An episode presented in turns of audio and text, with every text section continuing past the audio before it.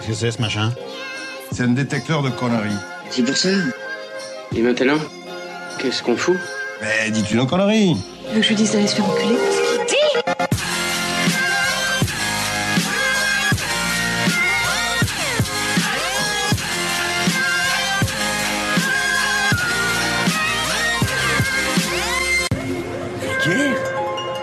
Je trouve ça vulgaire. Oui, je trouve ça vulgaire. Bonjour, c'est Fable Table.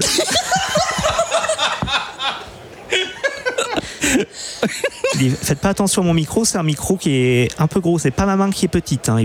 D'accord. Euh, vous êtes des auditeurs un petit peu du, du label. euh, Qu'est-ce que vous voulez vous, vous avez des projets à proposer Nous, on est intéressés. On, on cherche des choses à produire. Euh, ouais, ouais, ouais, bah ouais, on est. euh, Enfin, je pense qu'on. Ouais, on est, on est des fans, on peut, on peut le dire comme ça. Euh, non, moi j'ai jamais écouté, mais je- j'écoute pas de podcast d'habitude. Et le. Personne n'écoute de podcast ici, de toute façon. Bah, non, mais ça m'a servi, oui, dans, dans le sens où. Là, j'ai fait un petit bruit, j'ai fait tomber quelque chose. Les auditeurs doivent être euh, fous de frayeur. J'ai marché sur le câble. Il y a certains événements qu'on ne peut pas éviter. Ils sont inscrits dans notre vie. Alors, est-ce que ça veut dire qu'on est que des pantins? Pas du tout.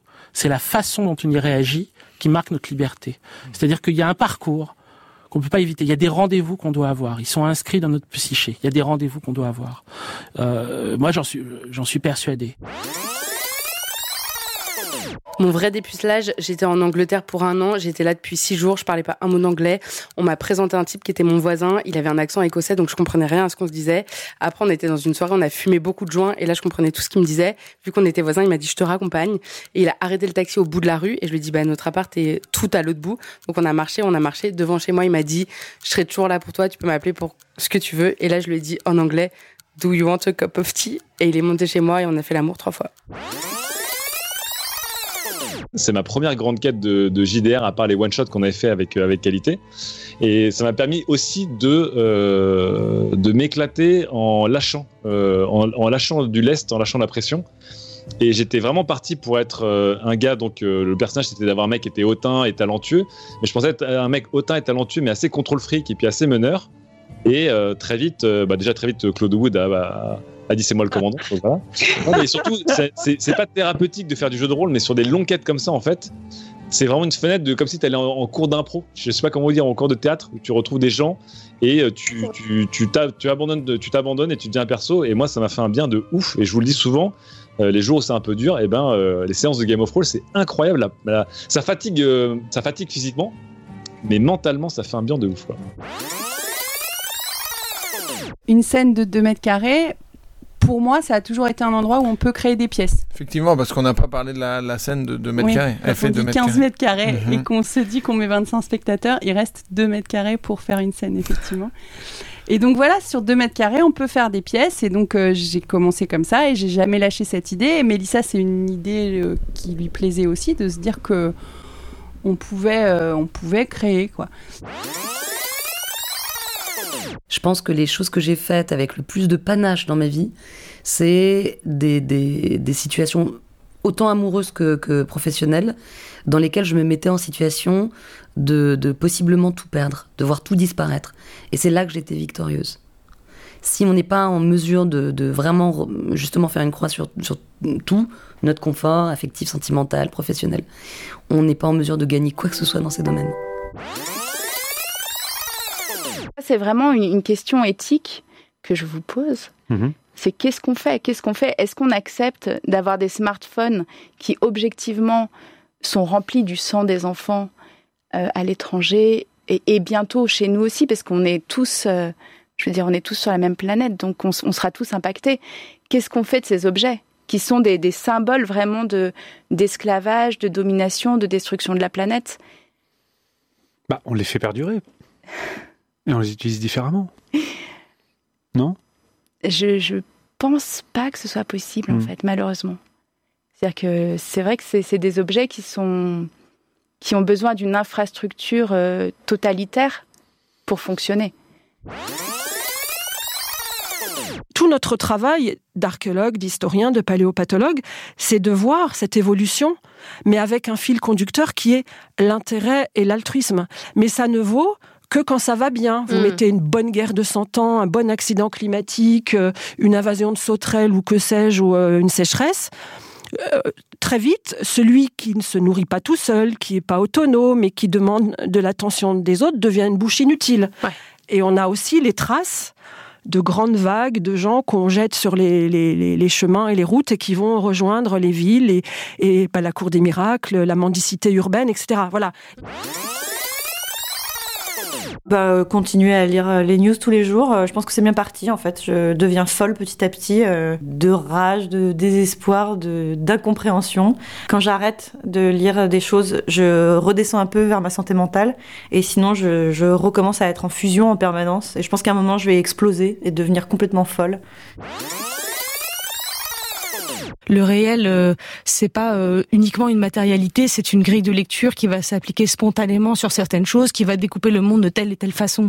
Et donc, je trouve intéressant de se poser la question des représentations. Je trouve que le cinéma est politique au sens où il va proposer une grille euh, de lecture du monde, et il est d'autant plus politique qu'il va remettre en question la spontanéité de cette grille de lecture qui aura été sédimentée par des, je vais dire, des dizaines d'années, presque même plus de, enfin, de construction d'une image en fait. À la première écoute, Free From Desire ne semble pas être davantage qu'une chanson dance basique comme il en sort des centaines à l'époque. Pourtant, si on s'intéresse aux paroles, on y voit une critique du matérialisme et une injonction à se concentrer sur ce qui compte vraiment dans la vie, notamment la spiritualité. En 2016, Gala en expliquait la signification dans une interview.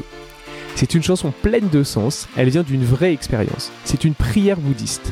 À Harlem, je côtoyais un groupe d'artistes sénégalais qui vivaient à 10 dans une chambre. Ils souriaient tout le temps, dansaient, faisaient de la musique au milieu des rats, alors que mes amis européens aisés ne cessaient de se plaindre.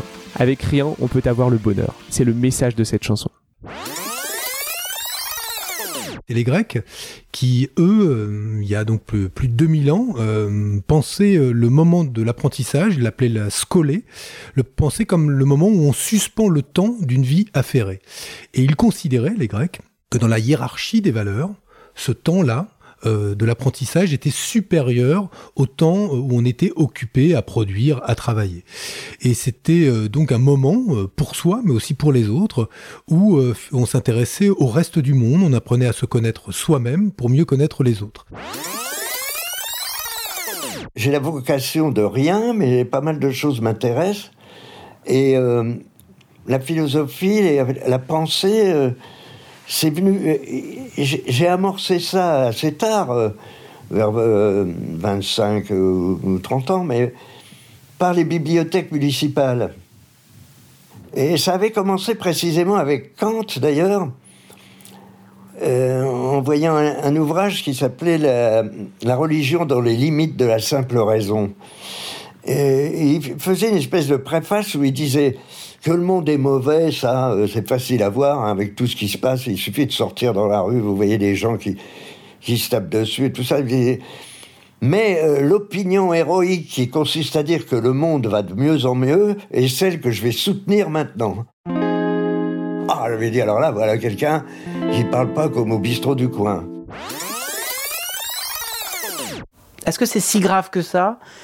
Que les élèves me contredisent en disant non mais j'ai est-ce que- euh, j'ai vu ça ailleurs est-ce que c'est pas ça un esprit critique en même temps? Et en même temps plus ça va plus euh, la signification des mots, la parole évolue. Je, pensais à un truc que dit Virginia Woolf.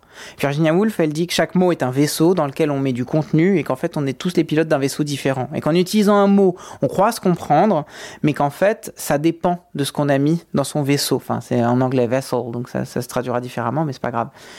Et clairement, plus tu vieillis, plus le contenu qu'il y a dans ton vaisseau évolue, et tu es face à des gamins de 13 ans qui, eux, ont encore des vaisseaux un peu vides. Donc, les mots diffèrent encore considérablement. Connais cette, doute cette phrase qu'on attribue à Lincoln qui dit si vous croyez que l'éducation coûte trop cher, essayez donc l'ignorance. Aujourd'hui, on paye le prix de cela le prix de l'ignorance, euh, le prix de la méconnaissance, le prix des préjugés, et on le paye par une société plus belliqueuse, plus agressive, euh, plus raciste, plus intolérante qu'elle ne l'était dans le passé. Je crois aujourd'hui qu'il y a un impératif à investir dans l'éducation des plus jeunes, mais à investir dans l'éducation de tous les citoyens. Il y a un moment où on peut quand même se demander sérieusement qui interdit qui, qui efface qui, qui se moque de qui. On peut quand même constater que tout le monde n'a pas ce pouvoir de censurer, d'interdire ou d'annuler. Constater que ceux qui disent on ne peut plus rien dire souvent viennent de le dire. Tu parles d'une censure. Et que ceux qui pensent on ne peut plus rien faire non seulement font, mais parfois même ne vont pas en prison. Constater que ceux qui gueulent et parfois boycottent, ceux qui disent non, qui se cassent, qui se lèvent, on leur prête beaucoup de pouvoir, mais il est bien rare qu'on leur donne raison. Et s'ils sont toujours debout, force est de constater que pour l'instant, ils restent souvent dehors. C'est pas inclus dans la charte des libertés de la personne, la liberté de mettre à risque toute une population parce que t'es pas foutu de mettre un carré de tissu sur ta vieille tronche. Non, mais peut-être que ça sert à rien. ça, tant pis, au pire. On n'aura pas vu la moitié de ta gueule pendant quelques mois. On va tous s'en remettre. J'ai du mal à respirer. Reste chez vous. Envoie quelqu'un d'autre, commande. Tu peux, c'est pas compliqué, c'est pas difficile. Mais si vraiment tu envie de te battre pour des libertés, trouve-toi un sujet qui vaut la peine. Trouve-toi un thème. Trouve-toi des gens qui ont besoin de ton agressivité et le fait que ton agressivité qui naisse d'une chier de problème puisse être canalisée dans quelque chose de positif pourra peut-être être un baume sur le reste de ta life. Dans ce pérignon, s'il te plaît. Un peu de vinaigre balsamique. Oui, pour mes tomates Fais attention avec le saucisson, ça donne des boutons hein, si t'en manges trop. Moi, je préfère les boulgours. J'ai lu dans Biba que cela donnait des boutons, effectivement. Euh, mais sinon, j'ai une question à vous poser, euh, mon petit cercle d'amis. Oui, bien Euh, sûr. L'amour, qu'est-ce pour vous l'amour? Kevin, Kevin, qu'est-ce pour toi l'amour? Ah, l'amour. L'amour pour moi, c'est. C'est un murmure qui jamais ne se tait. Un murmure qui cherche sans cesse une oreille nouvelle où se loger. C'est trop beau C'est beau. Je pense que c'est ça. Il me semble avoir lu dans Valeurs Actuelles aussi, tu as totalement raison. Non, tu t'es trompé. Johanna, moi j'aimerais avoir ton sentiment sur l'amour. Qu'est-ce pour toi? Ça faisait euh, plusieurs mois qu'on se tripotait, mais uniquement à travers les vêtements, et j'avais fini par toucher son sexe, mais il avait une texture un peu dégueu, un peu visqueuse, un peu chaude. Enfin, donc j'ai fini par accepter de coucher avec lui, mais j'étais tellement stressée que mon vagin était hyper contracté. Du coup, il a pas réussi à rentrer, et à force de forcer, il a fini par craquer la capote. Donc, euh, bah, le lendemain, j'ai dû prendre la, pilule du lendemain, et, et j'étais vraiment horriblement déçue, et je me suis demandé pourquoi tout le monde faisait tout un foin sur cette histoire de, de cul, et j'ai même cru que mon vagin était horizontal à un moment. En revanche, quand il est synonyme de maladie, alors un test positif sera plutôt négatif. Positif ne rime pas toujours avec une bonne nouvelle. N'est-ce pas là un bel exemple de la magie de la langue française qui fait s'arracher les cheveux à toutes celles et ceux qui l'apprennent? En résumé, passer un test, c'est donc essayer de surmonter une épreuve, à l'issue de laquelle on évalue une compétence, ou le cas échéant, le niveau de souffrance qui nous attend. Donc la prochaine fois que vous faites un test, essayez de rester positif, même si l'épreuve est difficile. Te fera éliminer le point d'après. On parle J'ai pas de collier. On verra au conseil pour un peu faire le show là. On verra au conseil. J'ai pas de collier. On verra au conseil. Tu veux que je me mette à poil Est-ce que tu pas. veux que je me mette à poil Et quand il ressort, la manette t'a soufflé. Arnaud, calme-toi. Elle a doublé pas- de volume. Il en peut plus. A- Calme-toi, a Arnaud, calme-toi. Bref. Le proverbe d'aujourd'hui dit la chose suivante. Si ce que tu as à dire n'est pas plus beau que le silence,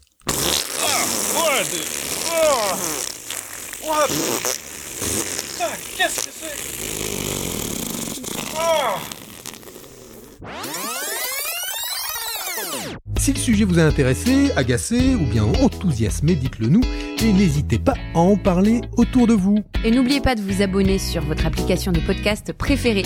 Rendez-vous le mois prochain pour un nouvel épisode. Salut